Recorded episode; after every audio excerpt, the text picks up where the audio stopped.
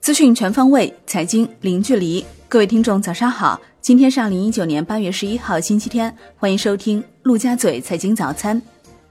宏观方面，商务部条法司司长王贺军日前就中美经贸磋商相关问题接受央视采访时表示，有人想通过搞极限施压迫使中方让步，是不可能实现的。央行国际司司长朱俊表示，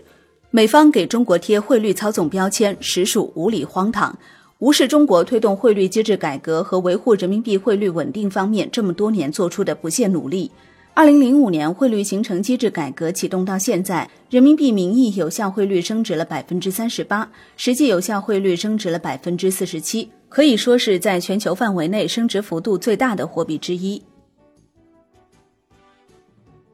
新华社报道，国际货币基金组织发布中国年度第四条款磋商报告，重申二零一八年中国经常账户顺差下降，人民币汇率水平与经济基本面基本相符。多位美国专家表示，这份报告证实中国并未操纵汇率，美方相关指责毫无根据，站不住脚。新一轮中日战略对话在日本举行，双方再次确认将积极落实中日领导人大阪会晤达成的重要共识，努力构建契合新时代要求的中日关系。本轮中日战略对话系时隔七年重启。中国金融学会会长周小川表示，全球市场体制开始呈现一些非常显著的扭曲，未来可能会生存在扭曲的市场下。要研究如何维持更加具有竞争性的市场秩序，力图减少市场扭曲，通过更加注重公平竞争加以解决。另外，需高度关注推动人民币国际化。恒大集团首席经济学家任泽平认为，中国发展的潜力是巨大的，未来十年、二十年最好的投资机会仍然在中国。中国城镇化率不到百分之六十，发达国家到百分之八十。中国还有一二十年的空间。国内股市方面，MSCI 中国研究主管魏震指出，市场波动不会对增加 A 股权重产生影响，将在二零一九年十一月的半年度指数审查前继续监测，并就创业板纳入资格提供进一步沟通。主流私募基金抓住调整时机，果断进行加仓。华润信托阳光私募股票多头指数七月报告显示，股票多头私募基金的平均股票仓位为百分之七十，较六月末增加三点六八个百分点。券商八月十号进行中国结算新三板登记结算系统原始股个人所得税征收通关测试。根据通知，自九月一号起。个人转让新三板原始股的个人所得税，以股票托管的证券机构为扣缴义务人，征税税率为百分之二十。金融方面，中国金融四十人论坛学术顾问黄奇帆指出，互联网金融系统务必吸取这几年 P2P 发展沉痛教训，绝不能违背金融的基本特征，必须持牌经营，必须有监管单位日常监管。必须有运营模式要求和风险处置方式，不能利率高达百分之三十五十的高息揽储乱集资。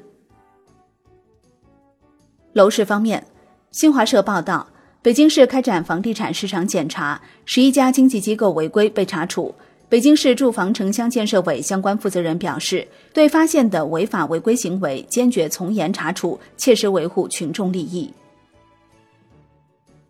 易居研究院数据显示。七月受监测的四十个典型城市新建商品住宅成交面积环比下降百分之八，热点一二线城市合计土地成交溢价率仅百分之十二，相比之前几个月明显下调。专家预计，全国楼市还将继续降温，下半年四十城成交面积将继续下滑。